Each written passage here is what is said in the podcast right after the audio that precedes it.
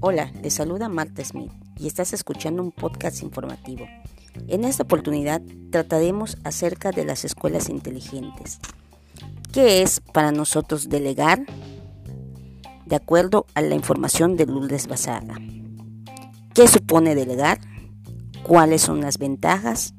¿Y cuál sería el fracaso? Empezaremos con la definición de delegar.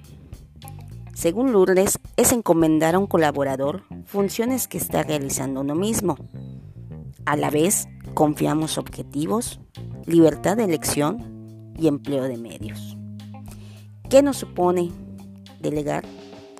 Pues debemos de definir qué objetivos queremos alcanzar, decidir en qué colaborador se va a delegar Definir con precisión las atribuciones, la autoridad y la responsabilidad que se delegue.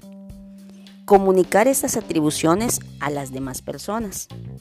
Dar la formación necesaria, sobre todo al inicio. Y establecer unos controles para un mejor seguimiento.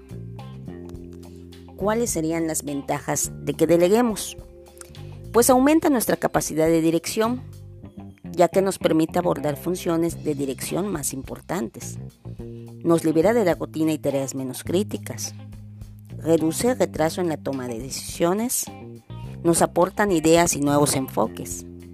Desarrolla cada miembro del equipo y sobre todo se aumenta el compromiso.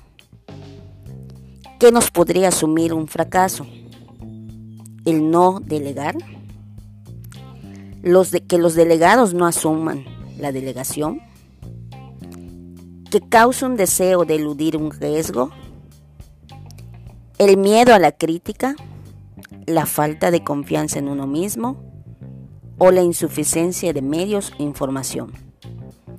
Recordemos que es importante delegar para poder tener un mejor proyecto. Recuerda, delegar no te resta responsabilidad. Muchas gracias.